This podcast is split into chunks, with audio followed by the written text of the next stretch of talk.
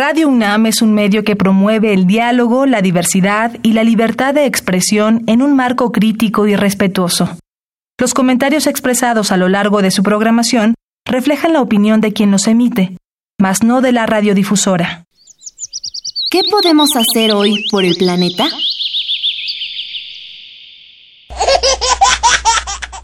Los pañales desechables para bebés son muy prácticos, pero su composición de derivados del petróleo dejan una huella ecológica que es problema que crece. Se calcula que cada niño puede llegar a usar hasta 6.000 pañales hasta poder ir al baño por sí mismo. En su lugar, te sugerimos utilizar de tela o ecológicos, pues son más amigables con el ambiente. Habitare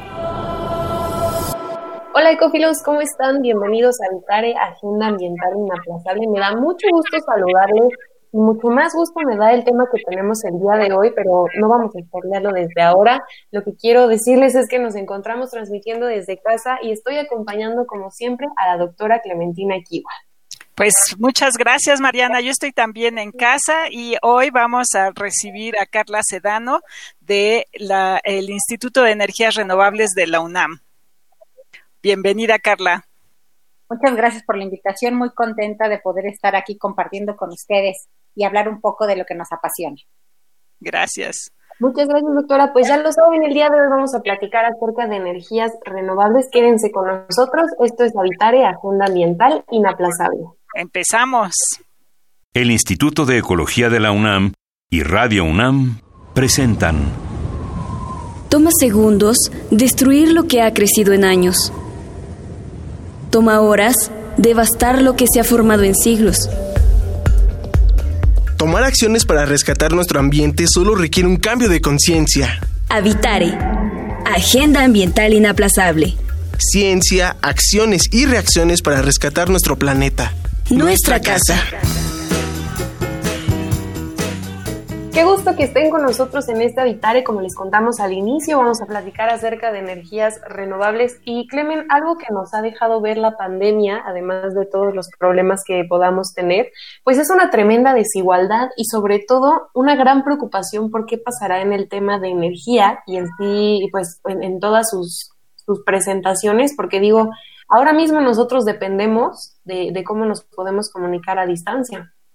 Pues sí, y yo creo que con, con el encierro realmente ha habido un incremento en la demanda de energía. Y para eso, bueno, ahorita eh, no, no presenté completamente a Carla, que ella es secretaria de Gestión Tecnológica y Vinculación del Instituto de Energías Renovables de la UNAM.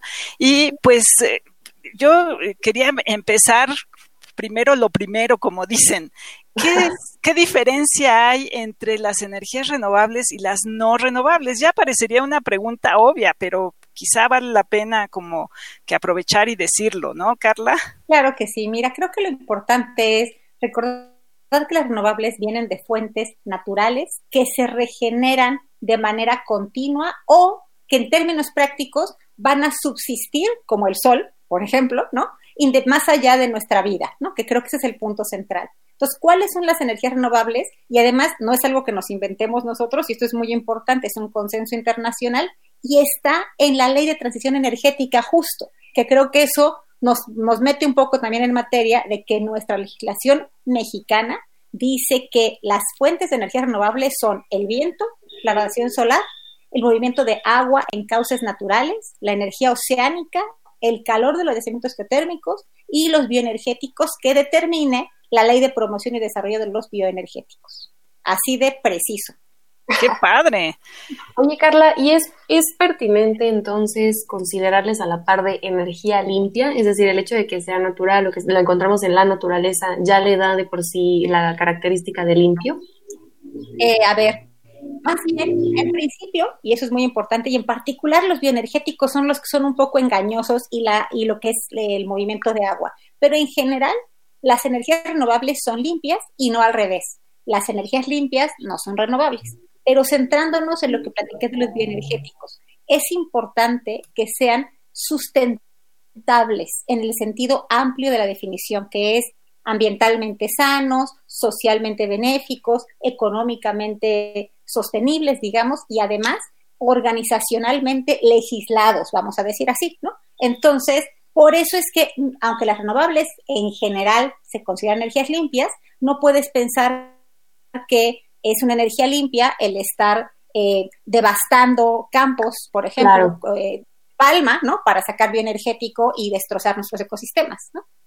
Claro, claro, ese es un, una, un punto que es importante aclarar porque pues uno se va por la generalidad, digamos, ¿no? Exacto, y sobre todo porque en los medios que llegan a difusión masiva siempre aparecen a la par y no nos queda claro. Muchas personas creo que incluso en el discurso lo, lo, confunden y eso es muy importante porque sí derivan problemas de ello. Exacto. Entonces, tal vez lo que debemos decir son energías renovables limpias, ¿no? Y así le das como la característica de mejores que las renovables y aclarar cuáles de las limpias no son renovables porque eso es bien fácil. La nuclear se considera limpia, no es renovable, y además muchos consideramos que tampoco es tan limpia, porque todos sabemos que el desperdicio radioactivo genera un gran riesgo a la hora de disponerlo, ¿no?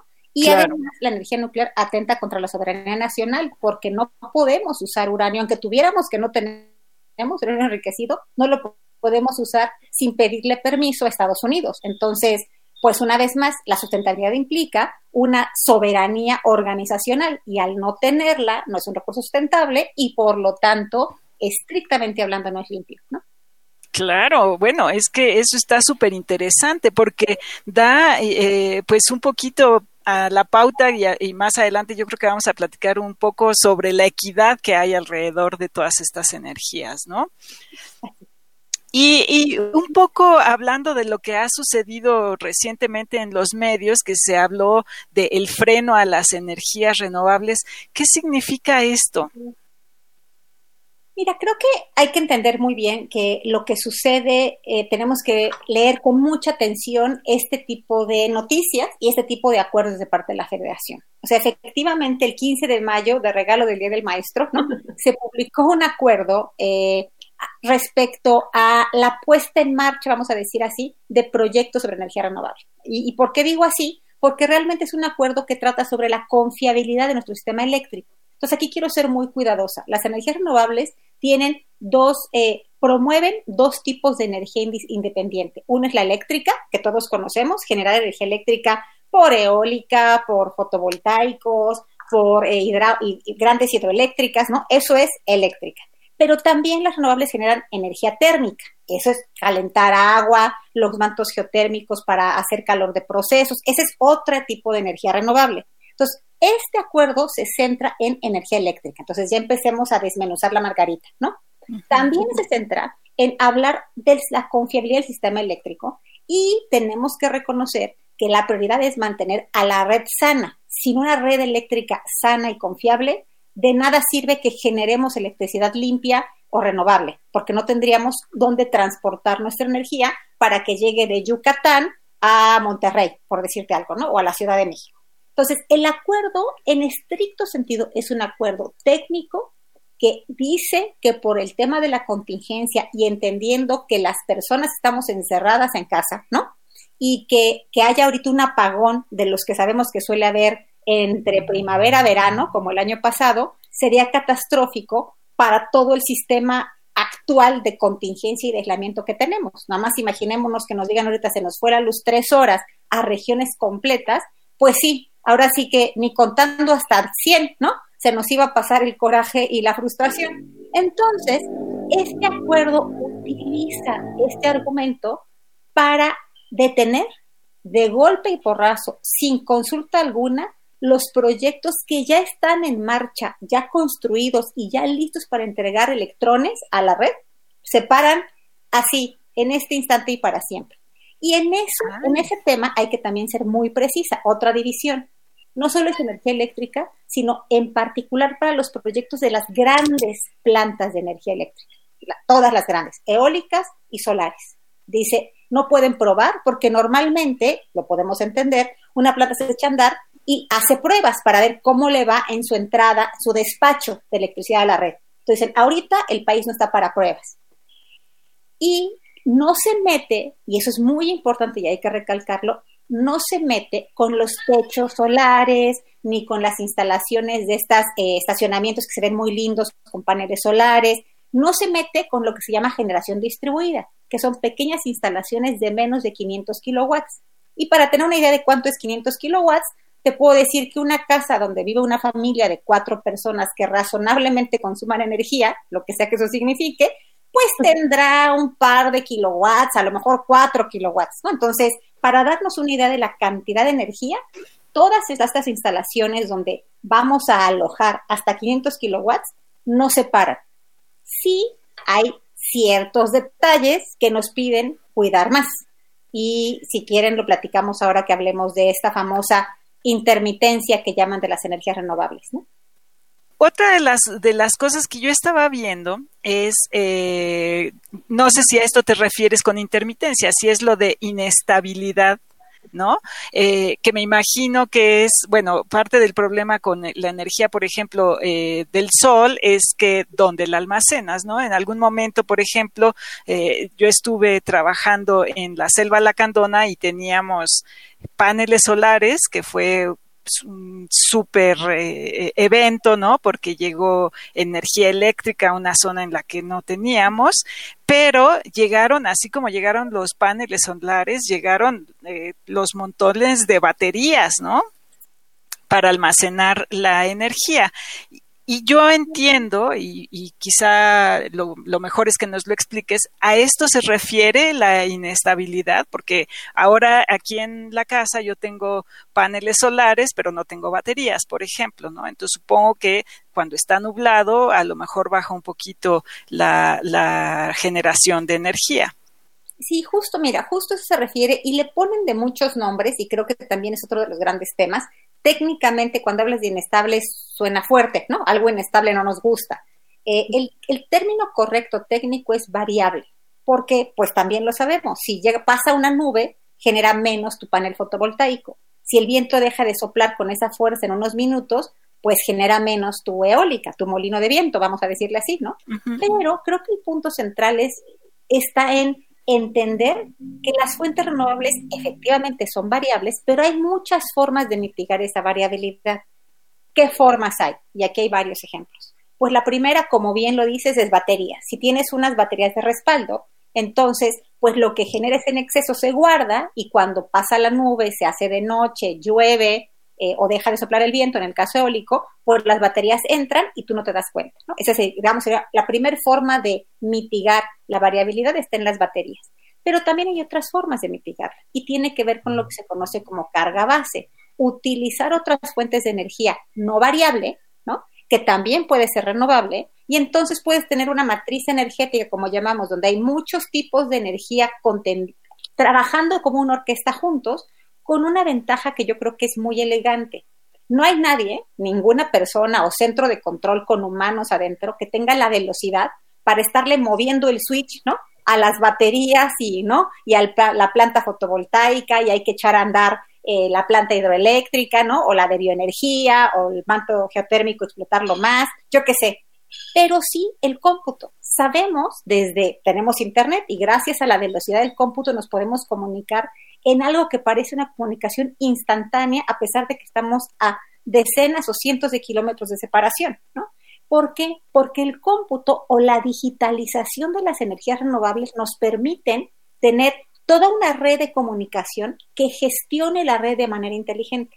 Ahora, que es una realidad que en tecnología no está preparada la red ni las instalaciones para poder entrarle a la inteligencia, vamos a decirlo así, y por lo tanto mitigar esa variabilidad y los efectos que tiene, porque hay que reconocer que tiene efectos. ¿Y por qué tiene efectos? Justo lo mencionaste en tener una instalación eh, autónoma, como la de baterías, que no se interconecta con la red porque está bien lejos la red, o cuando estás en tu casa con tus paneles, tienes conexión a la red eléctrica, ¿no? Entonces, cuando tú no generas suficiente, tomas electrones de CFE y cuando generas de más, y tú no estás en casa porque estás trabajando en tu oficina, le regalas esos electrones a la CFE. No se los regalas porque de alguna forma nos lo compensan eh, al cierre del año, ¿no? Pero justo ese intercambio de electricidad no es tan fácil de predecir como si tienes unas plantotas. Aquí somos todos plantitas chiquitas. Entonces, efectivamente, incrementa un poco la incertidumbre, pero insisto, no tenemos que tener a cientos de ingenieros ahí vigilando nuestros paneles todos los días de nuestras nubes. Claro. Eso está el cómputo, ¿no? Claro. Carla, y ahora que mencionas esta accesibilidad, me viene a mente que de pronto algo que no tenemos presente si nosotros tenemos acceso a la electricidad todo el tiempo o a, fuentes de energía, no pensaríamos, por ejemplo, que en el resto del país hay lugares en donde no hay ni siquiera la energía eléctrica tal cual la conocemos nosotros hoy en día, ¿no? Entonces, pensando a lo mejor que si en todos lados hay viento, que sería una de las primeras que me viene a mente, ¿ayudaría en algo o disiparía las diferencias sociales que existen en cuanto a nuestro acceso a la energía? Fíjate que justo esto que plantea, plantean grupos que actualmente estamos trabajando en temas que se conocen como demanda social de la energía o, ya más concreto, abatir la pobreza energética. Porque habla justo de eso que tú comentas. Eso de la pobreza energética es una de las grandes áreas que en la UNAM se están investigando con mucha fuerza. En el instituto tenemos un grupo muy sólido que está colaborando con Inglaterra, que son los que crearon el concepto, justo porque lo que pretendemos es cambiar los modelos económicos sociales de cómo vemos la realidad. En lugar de darle dinero a la gente para que compre energía, demos la energía para que acceda a bienestar, ¿no? Y sí, la energía puede democratizar a las personas. Sí, bueno. Una idea que no, todo el tiempo tenemos en la mente, Clemente. Sí, ¿no? Y, y, ahorita que decías eso, precisamente uno de los grandes retos de esta contingencia ha sido el acceso a la educación, ¿no? Por ejemplo. Entonces, eh, piensa en esos tres millones de personas, pon tú que la mitad sean niños que tendrían que haber recibido sus clases a distancia, pues no las están pudiendo recibir porque eh, no tienen energía, ¿no? Y que eso es un tema que abarca muchas más problemáticas que, que, van al punto que queremos tratar más adelante. Clemen, ¿quién toma la decisión y de quién depende que esto sea posible o no? Pero por ahora tenemos que hacer una pausa para escuchar la biodiversidad y yo y seguimos platicando con nuestra invitada, la doctora Carla Sedano. ¿Te parece? Me parece muy bien. Regresamos, quédense con nosotros. Esto es Habitare, Agenda Ambiental Inaplazable. La biodiversidad y yo.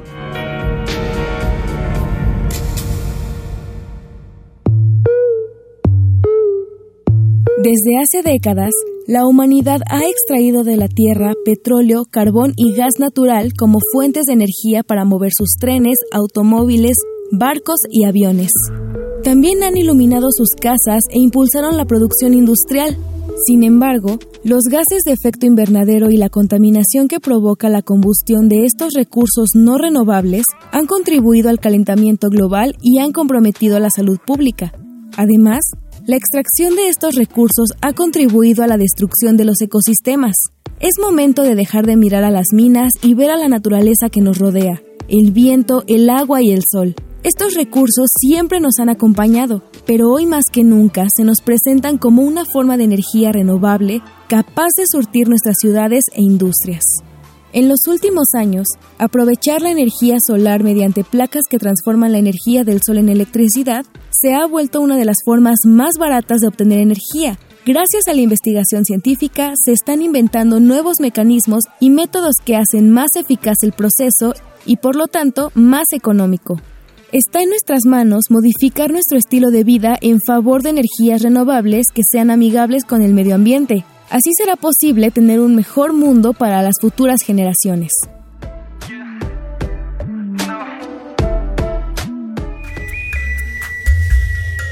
Escuchas Habitare, Agenda Ambiental Inaplazable.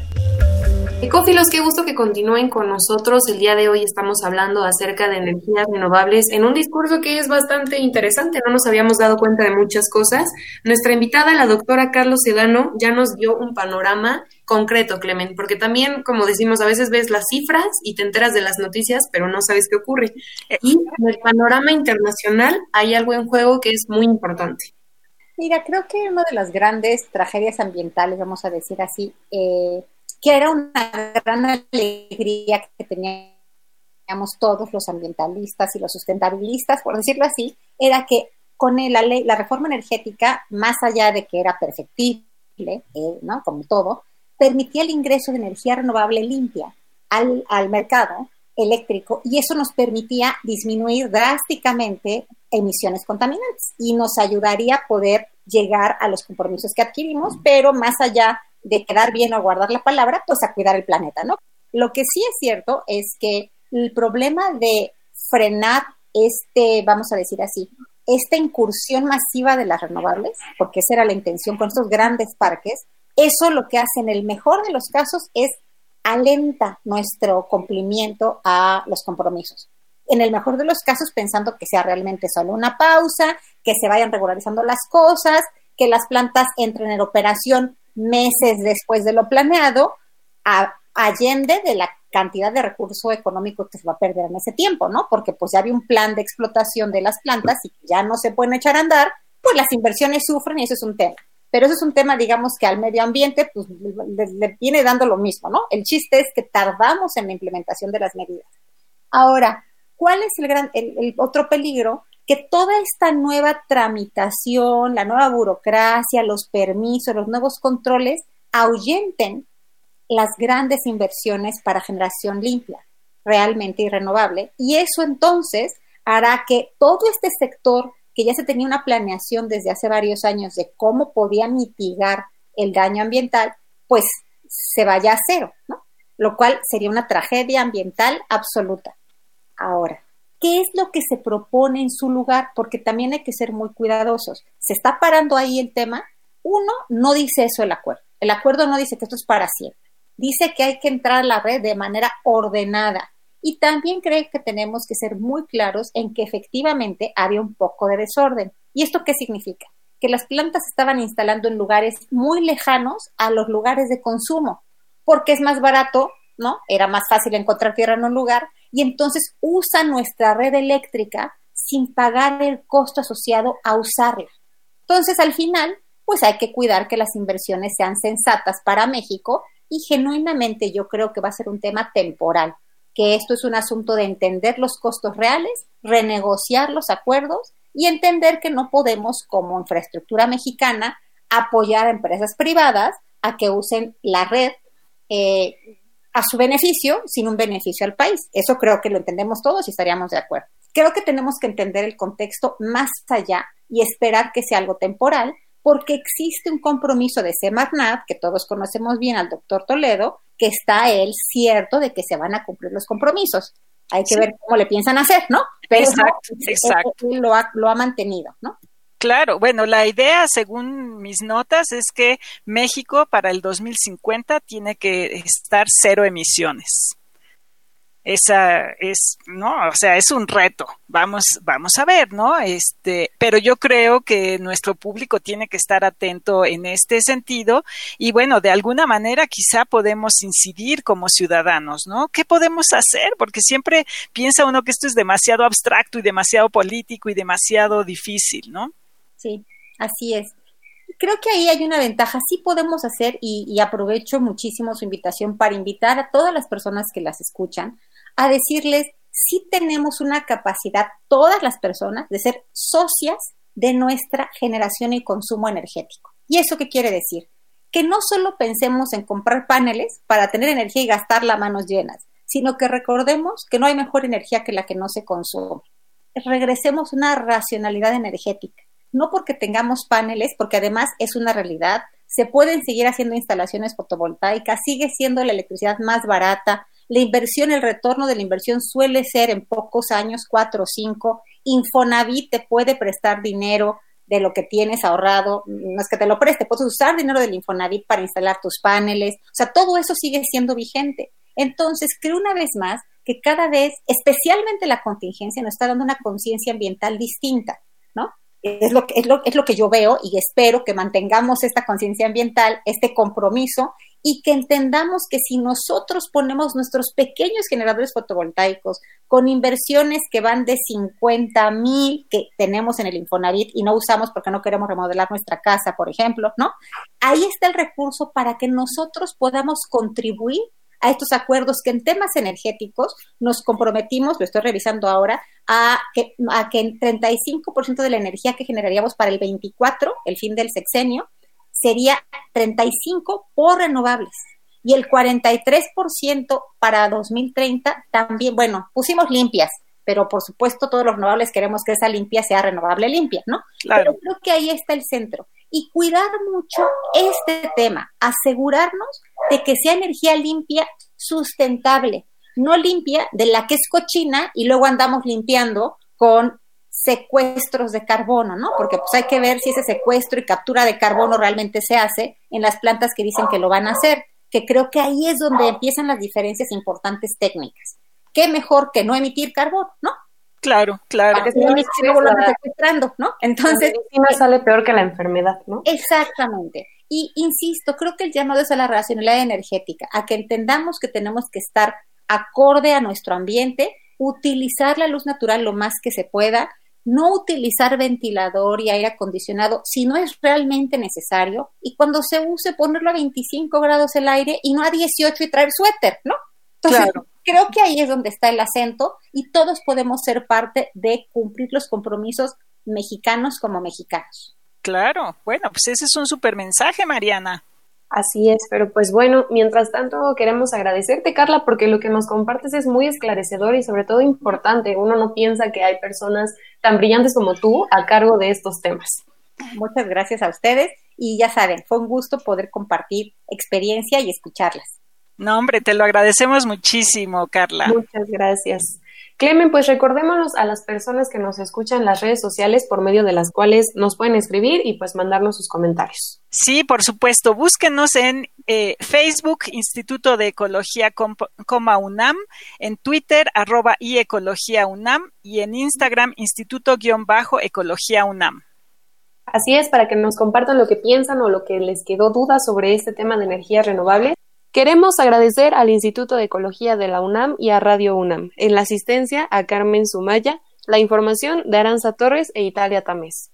Voz de las cápsulas, Lisbeth Mancilla, operación técnica y producción de Paco Ángeles, y en las voces los acompañamos Clementina Kiwa y Mariana Vega. Los esperamos en el próximo Habitare, Agenda Ambiental Inaplazable. Hasta la próxima.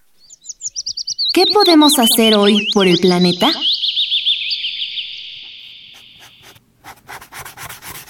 Los lápices de grafito y los de colores utilizan grandes cantidades de madera para elaborarse. Se estima que en los últimos 10 años se han deforestado 13 millones de hectáreas de selva para cubrir la demanda de la industria papelera. Por ello, te recomendamos adquirir lápices de colores hechos de cartón en lugar de madera.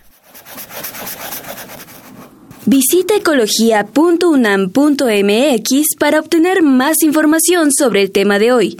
Y si quieres escuchar todas nuestras emisiones, Entra a radiopodcast.unam.mx.